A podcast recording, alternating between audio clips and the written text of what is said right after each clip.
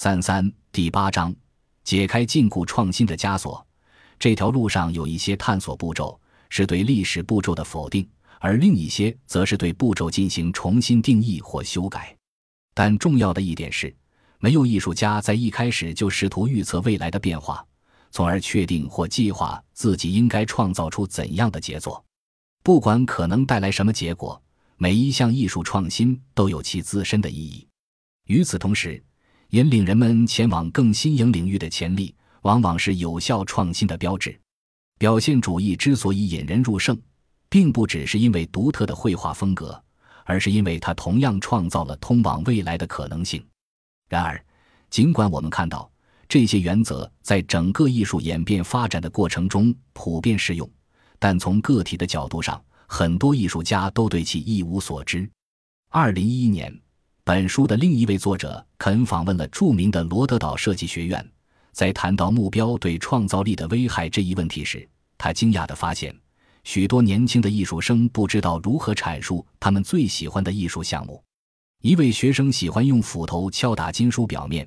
然后将其扔在海滩上，任由咸水浸泡生锈。这位学生表示，当人们问他为什么要这么做时，他总是不知道如何回答。当被要求解释艺术创作背后的目的时，即使是艺术家也会倍感压力。在创作的目标这一问题的背后，隐藏着一个普遍的假设：必然存在一个目标，为人们从事特定的创作行为提供理由。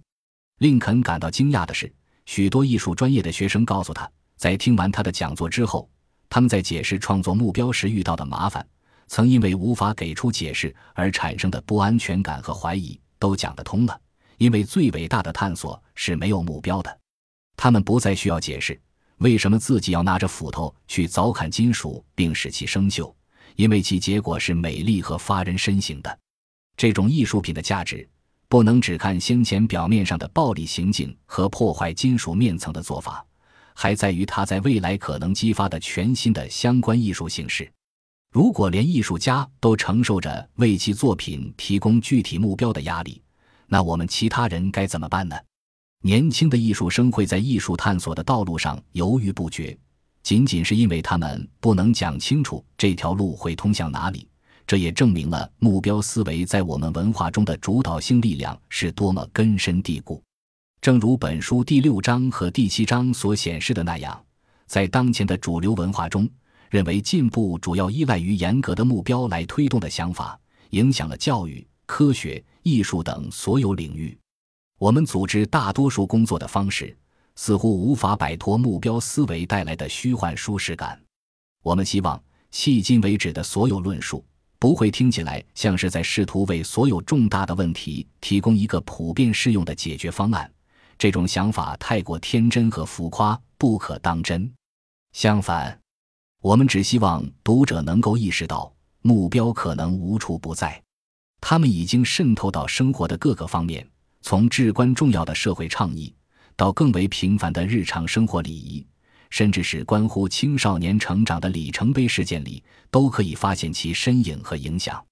他们并不总是错的，即使是错的，取而代之也不是易事。但是，通过解读目标如何塑造我们对世界的看法。及其潜在的影响力这一问题，我们至少可以让诸位意识到，有时思考或对待生活的方式并不只有一种。有些时候，通过放弃目标带来的虚假安全感，我们可以摆脱对停滞不前的方式的固守。在某些情况下，非目标驱动性发现和发散性探索的力量，确实可以帮助我们创造更好的未来。虽然非目标探索本身并不是一剂万能药。但我们最好还是要清醒地认识到，一味地相信基于目标的探索和评估，往往只会导致平庸的结果和墨守成规，继而停滞不前。虽然探索这个世界并非易事，因为它的运转方式并不简单，但至少我们知道有一条道路能够摆脱既定目标结果的桎梏。本书的最后几章将带我们体会摆脱目标欺骗性后的自由感觉。同样。我们在本书最后探讨的两个案例，也同样从非目标思维的视角，对自然进化和人工智能研究领域进行了研究。当然，我们不能说这些方法已经解决了人类面临的所有重大问题。我们的教育体系仍称不上完美，科研投资本身也永远不会成为一个科学的过程。自然进化仍然存在有待解决的谜团，人工智能仍然是一个看似遥不可及的目标。但是，尽管这些挑战仍然存在，我们希望诸位读者和我们一样。对非目标思维如何改变我们对所有这些问题的看法感到兴奋。也许这种解放性的思维可以帮助我们向前迈进，它可能正是我们需要的踏脚石。带着这样的希望，我们将从如何接受目标缺失的角度结束本书主干内容的探索和讨论。